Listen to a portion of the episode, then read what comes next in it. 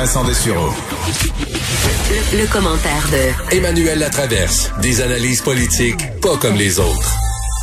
Bonjour Emmanuel. Bonjour.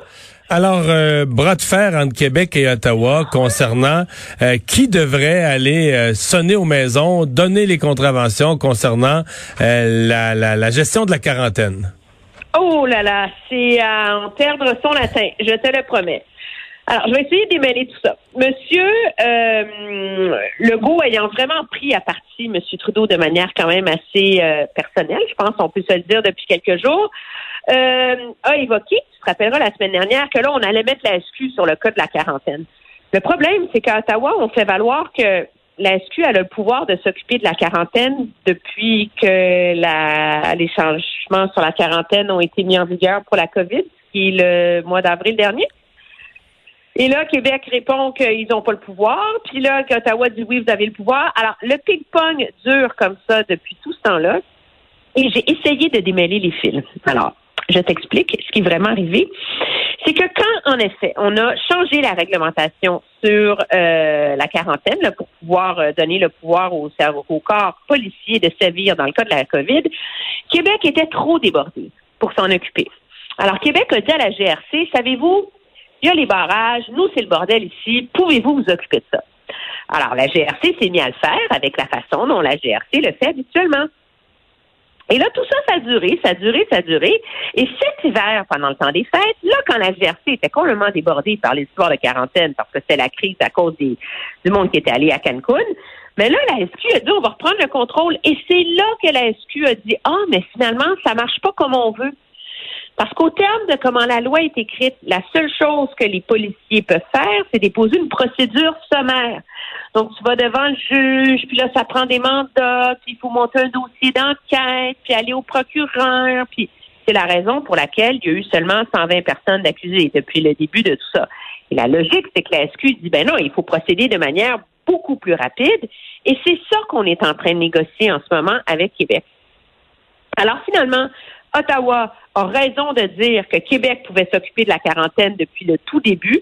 C'est écrit noir sur blanc dans les avis légaux du ministère de la Santé euh, à Ottawa. Mais Québec a raison de dire que finalement, c'est tellement lourd qu'ils s'en font pas occuper.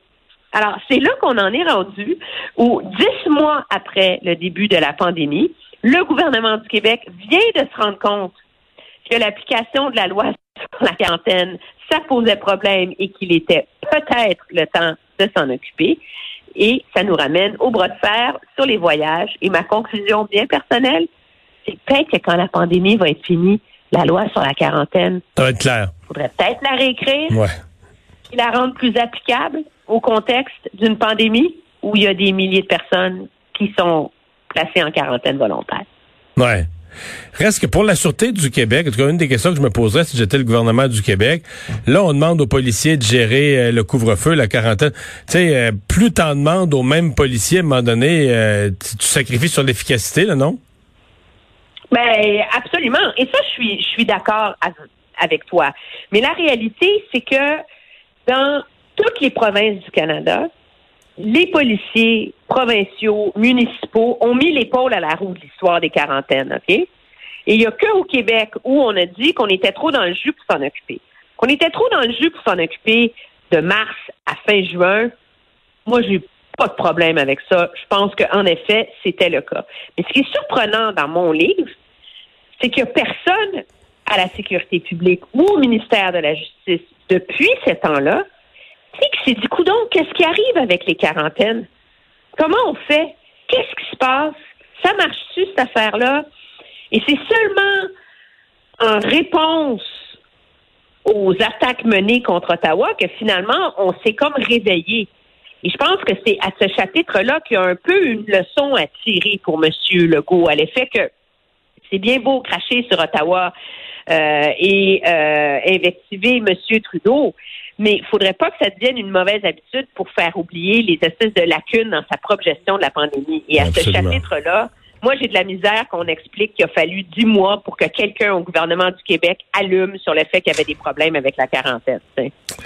Parlons maintenant de vaccins. Euh, les nouvelles en provenance d'Europe sont comme meilleures là, concernant la, la, la crainte que l'Europe garde ses vaccins pour elle. Oui. Oui, un très gros soupir euh, de soulagement aujourd'hui. M. Trudeau a confirmé qu'il a parlé à la présidente de la Commission européenne, Ursula von der Leyen, qui l'a euh, rassuré à l'effet que le Canada n'était pas visé par les espèces de ce qu'on appelle en Europe des mesures de transparence, qui sont objectivement euh, le bras de fer entre l'Union européenne et la Grande-Bretagne sur l'accès des vaccins. Et donc, ça, c'est assez essentiel pour le Canada parce que comme les vaccins de Pfizer euh, qui sont euh, dirigés au Canada sont produits euh, là-bas, ce que je trouve intéressant, c'est qu'on en a parlé, toi puis moi, dans les dernières semaines, puis au fil de cette crise-là, comment des fois, M. Trudeau est détaché, puis comment ça lui a pris du temps prendre le téléphone, tu sais? Puis prendre le téléphone pour parler au PDG de Pfizer, puis prendre le téléphone pour parler au PDG de Moderna. Là, de toute évidence, il a pris le téléphone pour parler à la présidente de l'Union européenne.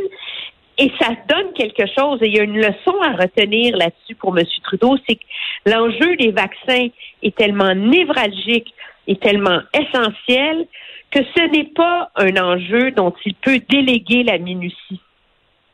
Et qui peut laisser aux fonctionnaires, qui, les, les fonctionnaires qui font les achats habituels de, de matériel, euh, peuvent pas être ceux qui euh, s'occupent des vaccins. Ben non, et, et c'est et malgré, je remets absolument pas en doute les compétences de la ministre qui est en charge de ce dossier-là, loin de là, mais c'est lui le premier ministre. Et quand lui appelle, ça n'a pas le même poids que quand c'est un ministre qui appelle, ça n'a pas le même poids que quand c'est un fonctionnaire qui appelle. Et je pense que ça va être intéressant de voir si M. Trudeau retient ça, parce que à terme, c'est lui qui va porter euh, les échecs de la pandémie ou de la vaccination. Et, euh, et il faut qu'il soit capable de démontrer aux Canadiens qu'il a fait tout ce qu'il était possible, humainement possible de faire, comme prendre le téléphone dans un moment euh, d'inquiétude importante et dans une crise potentielle. Le son retenu. Merci, Emmanuel. Salut.